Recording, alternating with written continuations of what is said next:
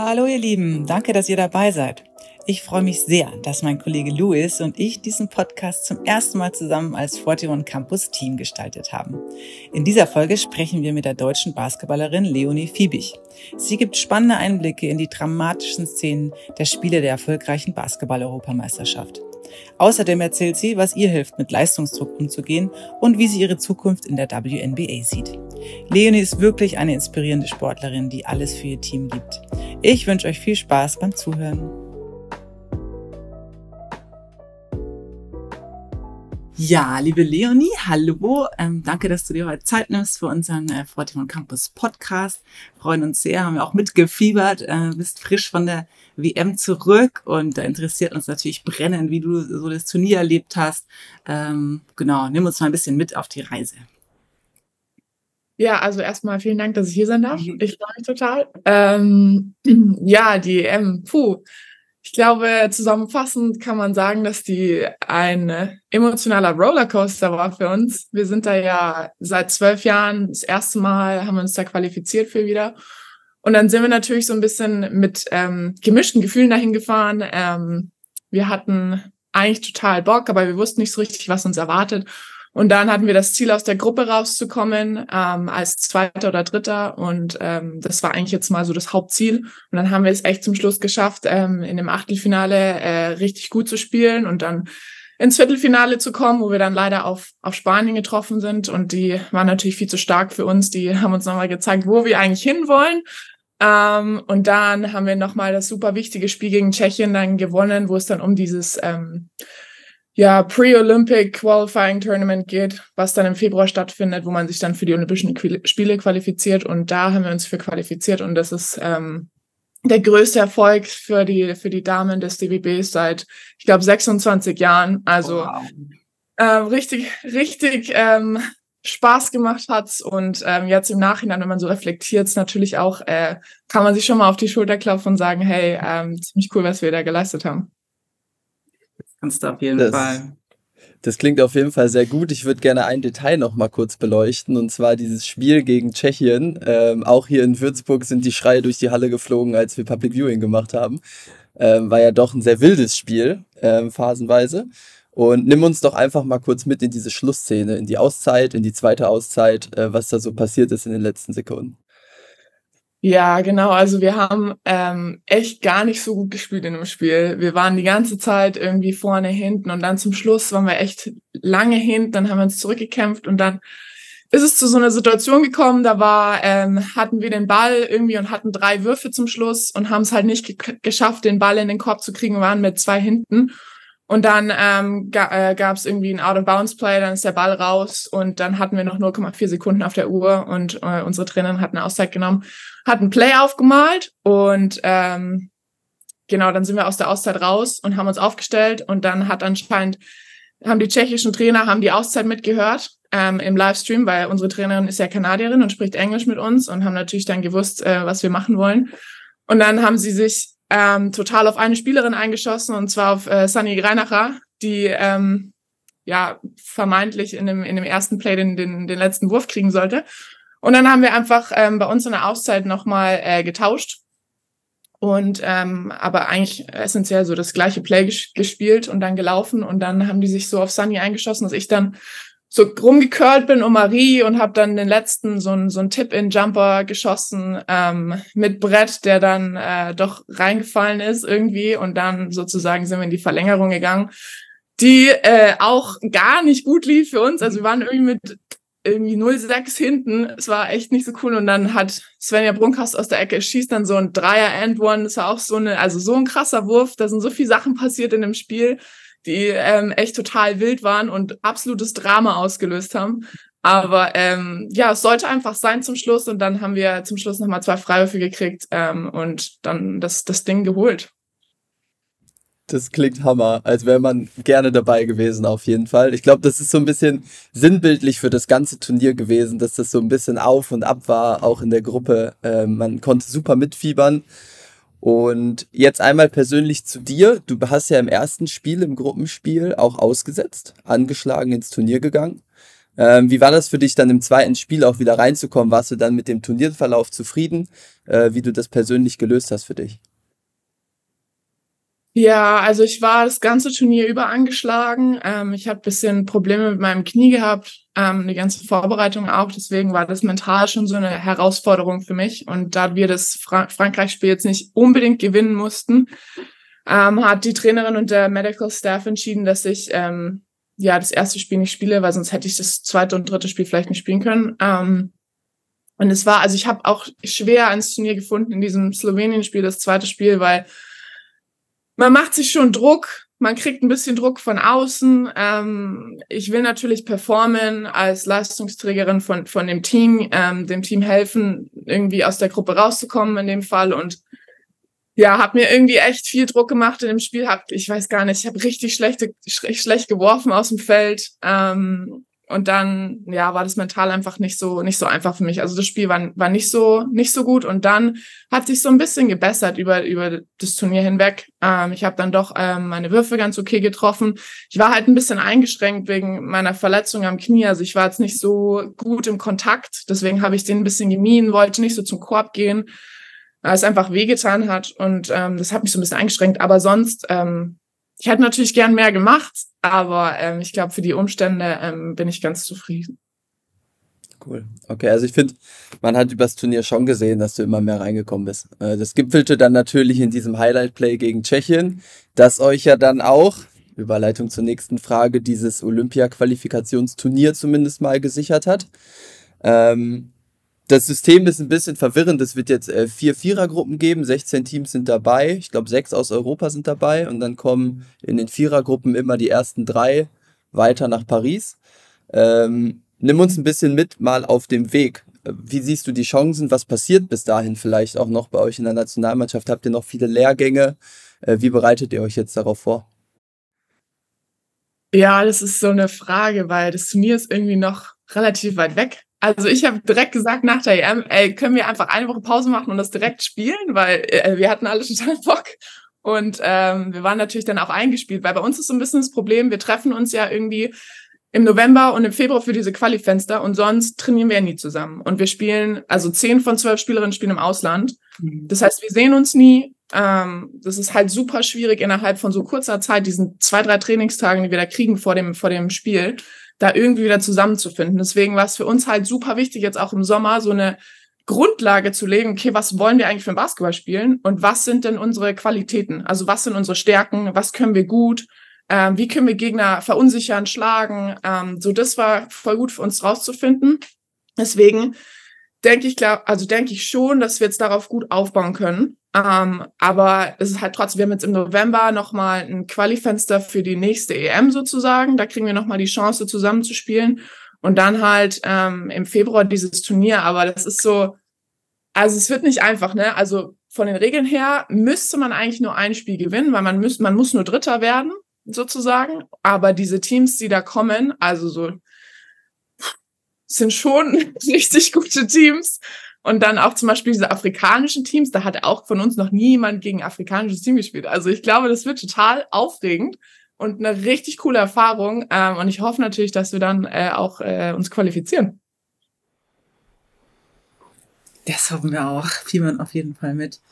Ähm, und wenn du jetzt, du hast schon vorhin erzählt, ähm, dass es also die beste Platzierung seit über 20 Jahren waren und auch auf jeden Fall ja, große, große Aufmerksamkeit ausgelöst hat. Wie siehst du so die Entwicklung vom deutschen Damenbasketball, Frauen, Frauenbasketball in den letzten Jahren jetzt zu diesem Erfolg hin? Ja, wir sind ja die ganze Zeit eigentlich so ein bisschen am Kämpfen, ähm, die letzten Jahre, dass wir mehr Aufmerksamkeit kriegen, dass äh, Leute anerkennen, dass wir auch viel Arbeit da reinstecken, auch wenn wir jetzt uns seit zwölf Jahren irgendwie nicht qualifiziert haben.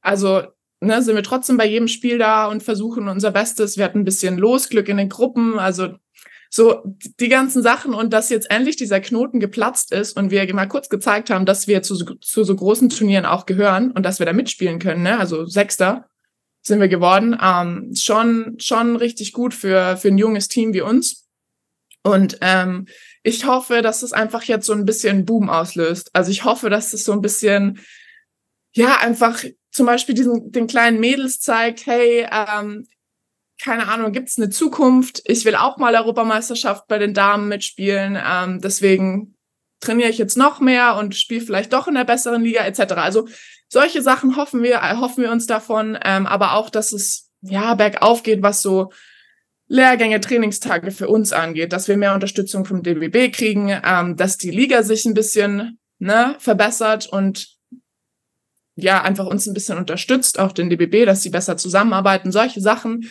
hoffen wir, dass wir jetzt einfach damit ein bisschen angestoßen haben oder anstoßen können, ähm, dass sich einfach die Gesamtsituation für, für die Mädels in oder Damen in, in Deutschland ein bisschen verbessert. Hm. Was natürlich cool wäre, wenn es da irgendwie Parallelen so ein bisschen zum Fußball geben würde. Ich weiß nicht, wie du das verfolgt hast, aber letztes Jahr das große Turnier des Frauenfußballs hat ja doch Deutschland dann auch schon irgendwie bewegt und die haben einen sehr, sehr coolen Aufmerksamkeitsboost einfach erfahren. Wie sich das dann auf die Jugend und so auswirkt, muss man natürlich abwarten. Das ist immer so ein kleiner Prozess.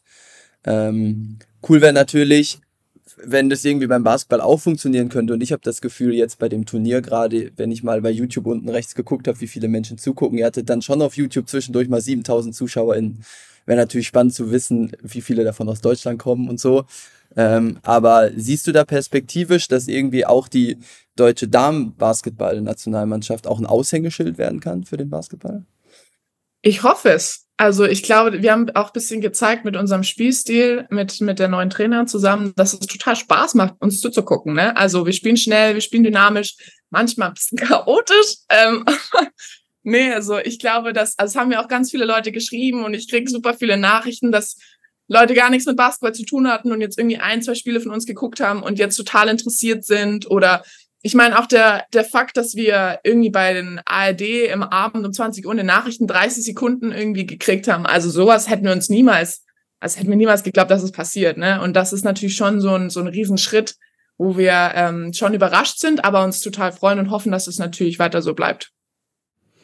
Das, das sind Riesenschritte, da hast du recht. Ähm, der nächste ganz, ganz große Schritt könnte natürlich sein, wenn wir hier 2026 die äh, WM im eigenen Land cool gestalten. Hast du das schon auf dem Zettel? Ist ja jetzt noch viel weiter weg als die Olympia-Quali und Olympia, aber arbeitet ihr da jetzt auch schon so Schritt für Schritt drauf hin oder du? Also für mich persönlich ist es ehrlich gesagt relativ weit weg, weil ich bin so ein Mensch, ich arbeite gern in Steps, in Schritten, in kleineren Schritten, ähm, um einfach ja, so kleinere Ziele zu realisieren und dann zu den großen Zielen zu kommen. Ähm, aber es, man wird schon viel gefragt. Ja? Also man wird schon viel, okay, ihr habt jetzt die WM 2026, äh, was, was, was erhofft ihr euch denn davon? Ja, pff. dass ganz viele Leute zugucken kommen, äh, dass wir äh, guten Basketball spielen und irgendwie competitive da mitspielen können. Klar, aber für uns geht's halt auch ein bisschen drum, dass wir bis 2026 halt weiter an uns arbeiten und auch hoffen, dass wir viel Unterstützung von, von der, vom DBB kriegen und von den Leuten außenrum. Ne? Also es kann jetzt nicht sein, okay, wir haben jetzt EM gespielt und dann haben wir in drei Jahren jetzt die WM. Ja, okay, schauen wir halt mal, sondern wir müssen uns einfach konstant verbessern als Team. Ähm, und wir müssen, glaube ich, auch so ein bisschen mehr noch an unserer Identität arbeiten, weil gerade wenn man, wenn man jetzt irgendwie sagt, okay, Spanien zum Beispiel, die sind super dynamisch, super schnell, sehr erfahren, so. Und was sagt man denn über Deutschland? So, das wollen wir, daran wollen wir arbeiten. Also wir wollen, wir sind wahnsinnig groß auf jeder Position. Es ist sehr, sehr schwierig gegen uns zu spielen, weil wir viele Sachen switchen können. Ähm, wir sind schnell, wir können alle werfen, solche Sachen. Und ich glaube, das müssen wir noch ein bisschen mehr zeigen und ein bisschen mehr dran arbeiten, dass sowas auch nach außen hin, ja, einfach so ein bisschen besser, ja, rüberkommt. Spannend. Ja.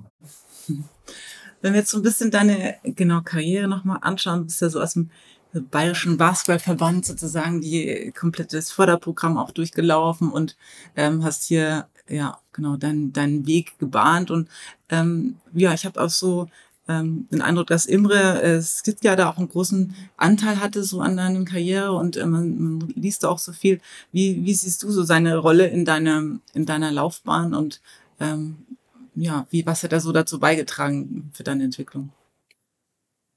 Also, wie du schon sagst, Imre hast, ist, also ohne Imre wäre ich nicht hier, sagen mhm. wir so. Ähm, der hat mich von klein auf ehrlich, also seit ich 14, 15 bin, mit mir Individualtraining gemacht, äh, extra zu mir nach Hause gefahren und ja, so ein bisschen ist, ich beschreibe ihn immer so ein bisschen als mein Basketball-Papa. Also immer für mich da. Ähm, dann an der Bayern-Auswahl habe ich auch unter ihm gespielt, drei Jahre lang. Ähm, das war natürlich total, hat richtig Spaß gemacht. Ähm, Und jetzt immer noch. Also der ruft mich jede Woche an und wir reden über Spiele, wir reden über Basketball. Wenn es bei mir nicht so läuft, rufe ich Imre an, sag, boah, sag, gib mir mal einen Tipp oder keine Ahnung, können wir Video schauen so und ja, nee, also bester Mann überhaupt. Und ähm, diese Bayern-Auswahlzeit hat mich so geprägt, ähm, weil ja, ich einfach erfahren habe, was, was so ein gutes Team ausmacht. Das erste Mal in so einem Teamgefüge gespielt, wo wir auch so ein paar Turniere gewonnen haben, wo wir total Spaß miteinander haben und dann auch so ein bisschen erfahren habe, was es heißt, ähm, füreinander zu spielen, äh, mal zurückzustecken, mal Verantwortung übernehmen, so diese ganzen Sachen, die man ähm, ja schon lernen muss in dem Alter eigentlich, ähm, bis wenn man dann ja zum Profi-Basketball kommt, sollte man das eigentlich schon einmal durch, durchlebt haben und äh, das hat mir total geholfen, diese diese Bayern-Auswahlzeit und denke ich eigentlich total gern zurück, weil es hat so Spaß gemacht. Das freut mich sehr, dass du da eine, so eine positive Erfahrung hattest auf jeden Fall. Ja. Mhm klingt total gut und spricht natürlich auch für dieses Förderungssystem, ähm, dass du da super viel für deine Karriere mitnehmen konntest. Ähm, du hast bei Imre gerade schon ein bisschen aufgezählt, äh, was für Qualitäten er hatte, die ähm, dich weitergebracht haben und die für dich wertvoll waren. Auch jetzt so transferiert auf jetzt, was brauchst du von einem Trainer oder einer Trainerin, damit es für dich funktioniert in einem Team? Mm, also ich persönlich ähm, brauche Vertrauen zu meinem Trainer. Also ich hatte das jetzt auch einmal in meiner Karriere. Ich habe in Frankreich gespielt. Da bin ich gar nicht mit dem Trainer zurechtgekommen. Ähm, überhaupt kein Vertrauen da gewesen. Und dann, ich bin dann auch gegangen vor dem Saisonende. Es hat mir gar nicht getaugt. Also ich bin persönlich einfach so eine Person, wenn ich dem Trainer vertraue, dann mache ich alles für den auf dem Feld. Also dann, ähm, keine Ahnung, renne ich gegen eine Wand, gegen eine Wand oder was auch immer. Also Wirklich. Und ähm, ich glaube, so, so, wenn man so ein Vertrauen aufbaut, dann kann das ganz viel, viel helfen in so einer Trainer-Spieler-Beziehung, sag ich mal. Mhm, aber dann natürlich auch so ein bisschen ähm, respektvolles Umgehen miteinander. Ne? Also ich habe jetzt zum Beispiel kein Problem, wenn mich mein Trainer anschreit. Ich mag das eigentlich ganz gerne, bin das auch gewöhnt durch eine Imre, ähm, kritisiert zu werden, aber äh, muss halt irgendwie, also darf jetzt nicht auf irgendeine persönliche Ebene gehen oder so. Also es passiert ja schon manchmal, wenn man so emotionale Trainer hat, dann schreien die einen an und dann geht's irgendwie vom einen zum nächsten und plötzlich wird man persönlich beleidigt. Also sowas geht halt gar nicht bei mir. Das ist dann schon so ein bisschen ein Vertrauensbruch. Ähm, aber sonst, das ist so, sind so Qualitäten. Und dann natürlich, dass ähm, Trainer dich halt persönlich und auch basketballerisch fördern, ne? Fördern und fordern. Also fordern vor allem. Äh, neue Challenges setzen ähm, und ja, so einfach ein bisschen an der Persönlichkeit als Spiel, als Basketballspieler, aber auch auf dem Feld, dir einfach weiterhelfen. Klingt nach mega Qualitäten. Ich glaube, wenn, wenn ein Trainer all das vereint, ist er ein Top-Trainer. Ähm, ich glaube, da können wir uns alle drauf einigen. Ähm, wir sind ja alle auch so ein bisschen im Trainerwesen unterwegs gewesen, aktuell, äh, machen ja auch die Ausbildung für junge Trainerinnen und Trainer im Teamsport. Und äh, da würde mich jetzt einfach mal interessieren, kannst du dir denn nach deiner Karriere eine Karriere als Trainerin vorstellen? Ist sehr weit weg, ich weiß, du denkst von Jahr zu Jahr, aber perspektivisch vielleicht, ist das was für dich? Also, ich habe vor, vor zwei Jahren für echt lange ähm, immer Kinder schon trainiert, also U10, U12, U14. Mm, das hat mir total Spaß gemacht ähm, weil man natürlich bei so Kindern so schnell so einen Fortschritt sieht ähm, und die einfach ja, einfach Spaß haben am, am Basketballspielen. Ne? Also das ist mir total getaugt. Ich weiß jetzt nicht, ob ich jetzt auf eine professionelle Ebene gehen würde, weil so ein Spieler, also wenn man so eine Profikarriere hat und dann so irgendwie 10, 12 Jahre ähm, Profibasketball spielt, ist es schon, also schon viel, viel Reiserei und so. Und ich weiß nicht, ob ich dann danach Lust hätte, das nochmal als Trainer durchzumachen. Aber so auf Amateurebene kann ich mir durchaus vorstellen, ähm, irgendwie auch diese ganzen Erfahrungen, die man macht, an Kinder oder so weiterzugeben. Also da hätte ich schon total Lust drauf. Ähm, ja, und einfach ein bisschen was zurückzugeben, ne? An, an Kids, die ba Bock haben, Basketball zu spielen und sich weiterzuentwickeln. Das äh, hätte ich auf jeden Fall Lust drauf. Cool, klingt auch nach einer mega Qualität, wenn jemand diese ganzen Erfahr Erfahrungen weitergeben kann und selbst das alles mal durchgemacht hat. Sehr cool. Ähm, ja, jetzt, also habe ich genau nochmal alles so mir angeguckt, dein Werdegang und es läuft ja auch einfach echt richtig gut bei dir. Also die äh, letzte Saison so super erfolgreich mit deinem Team, den spanischen Pokal gewonnen und MVP der Liga geworden und ja, und es wirklich aus äh, genau über München, über Wasserburg in die, in die Welt gekommen und Was würdest du sagen, hat dir jetzt so geholfen auf deinem Weg dort in die, wirklich in Europas Spitze und äh, WNBA Draft und ähm, also wirklich ja, genau, der, der Himmel. Wie, wie, was hat dir geholfen auf dem Weg? Viele Dinge. Ähm, mhm. Ich glaube, dass also die Unterstützung von meiner Familie und meinen Eltern im Spezifischen, gerade in so, in so einem Alter, wenn man so ein bisschen von Amateurbasketball zu Profibasketball ging, also als es von mir nach von München nach Wasserburg ging, also ohne die Unterstützung von meinen Eltern hätte ich das niemals geschafft. Gerade ähm, finanzielle Unterstützung, aber auch dieses ganze zum Training fahren, ne, ähm, keine Ahnung, mich äh, äh, Wochen, am Wochenende irgendwie zu irgendwelchen Turnieren fahren und mitfahren und zuschauen und solche Sachen. Also das hätte ich niemals ohne meine Eltern geschafft. Ähm, und dann muss ich sagen, dass ich ähm, eine richtig coole Agentin habe, die ähm, gar nicht so sehr ausgelegt ist, aber jetzt so europäischen Teams ist sie gar nicht so ausgelegt auf, okay, wo, wo kriegen wir jetzt das meiste Geld, sondern eher, wo ist eine Situation, wo ich mich persönlich und basketballerisch weiterentwickeln kann und auf einem guten Niveau spielen kann. Wo die medizinische Betreuung passt, wo die Liga gut ist, wo der Trainer passt. So, diese ganzen Sachen stehen da eigentlich eher im Vordergrund und da hat sie mir halt mit Saragossa, mit meinem spanischen Verein jetzt letzte Saison halt den Jackpot geholt. Also unglaublich ähm, ambitionierter Verein ähm, mit richtig gutem Trainer, jungen Trainer, ähm, ja, und dann habe ich einfach in diesen spanischen Basketball irgendwie ganz gut reingefunden und äh, hat dann total Spaß mit meinen, mit meinen Teammates auch, mit den Spaniern zusammen. Und ähm, das hat dann einfach richtig gut geklappt und das Team hat, hat sie halt gefunden. Ähm, und da bin ich ihr echt äh, richtig dankbar dafür. Und genau, die ist so eine Person. Und dann, ja, also Imre auf jeden Fall auch, ne? Also ohne seine Unterstützung pff, weiß ich auch nicht, ob ich äh, ja hier jetzt wäre gerade. Und ähm, dann hatte ich in meiner äh, Laufbahn ja schon äh, ein paar Verletzungen, die jetzt äh, ja ein bisschen schwierig waren.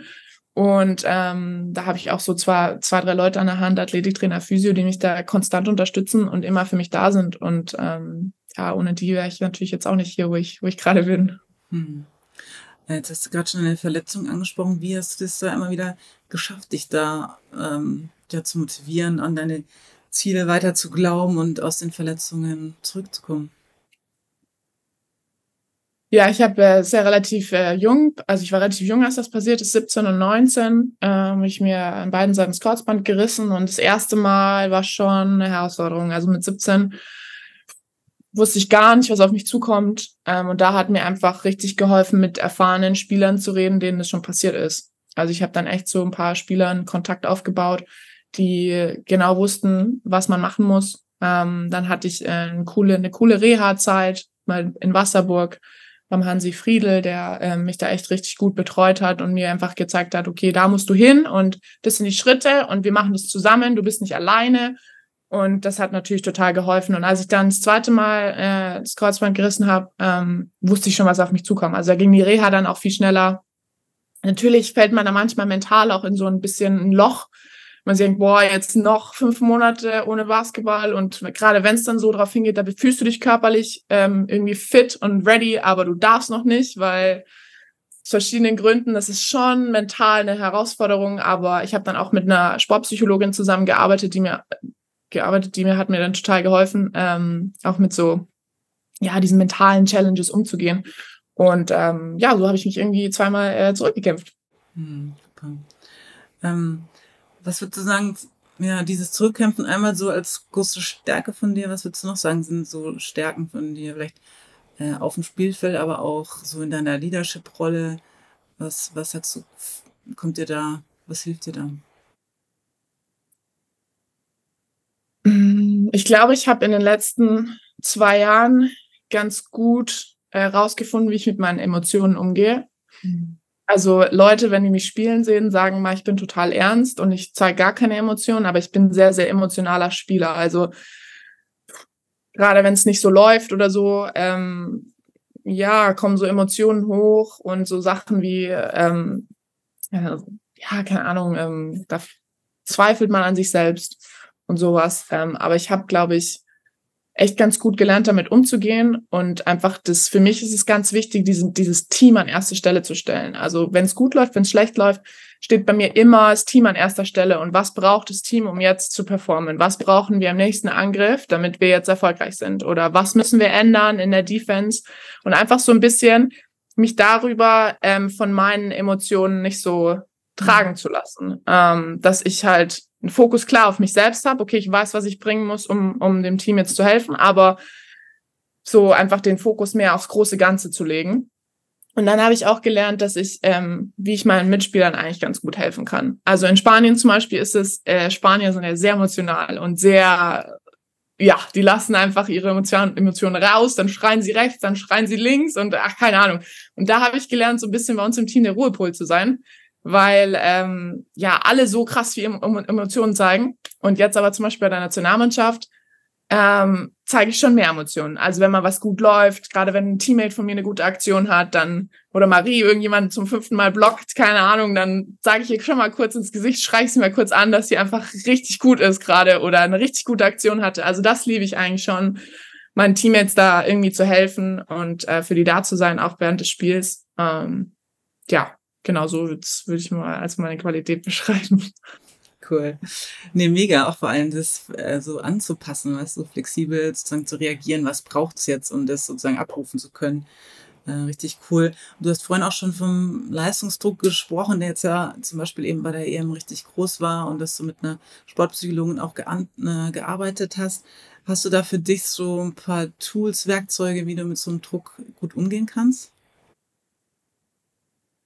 Ja, also ich habe gelernt, ähm, ganz viel über Atmen zu machen.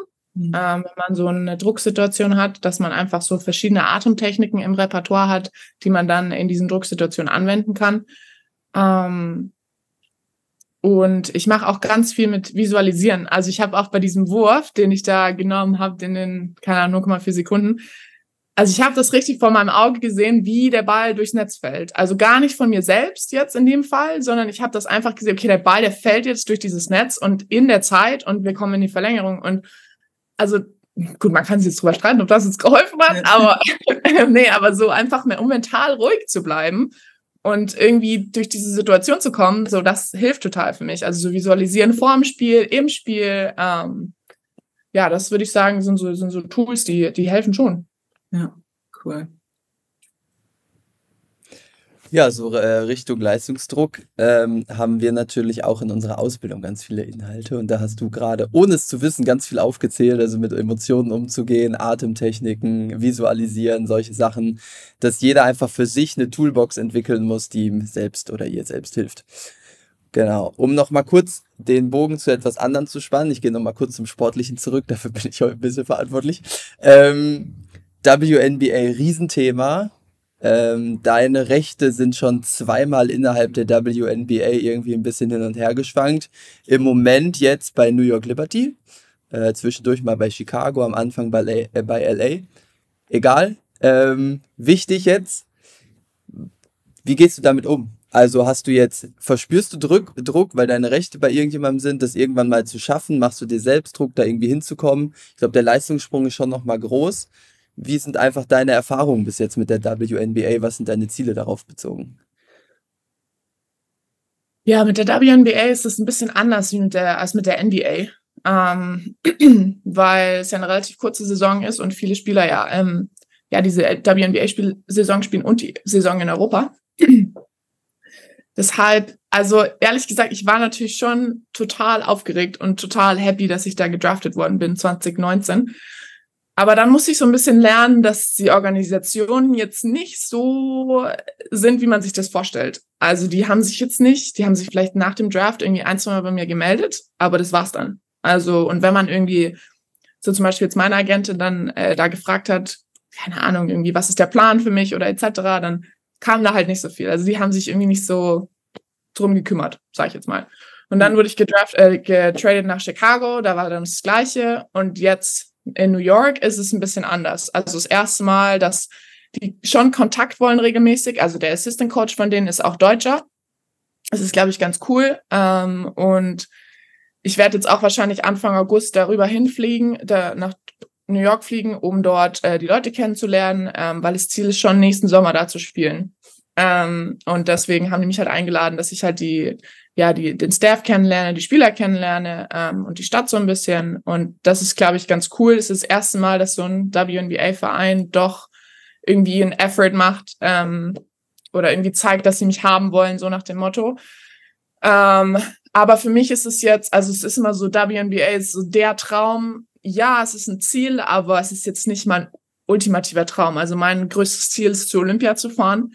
Und ich werde alles machen, um zu Olympia zu fahren. Ähm, und natürlich ist es eine coole Erfahrung, in der WNBA zu spielen. Das würde ich natürlich mitnehmen, wenn sich das irgendwie ergibt. Aber es ist jetzt nichts, wo, wo ich mir jetzt ein Bein brechen würde und sagen würde, ich muss da jetzt unbedingt spielen.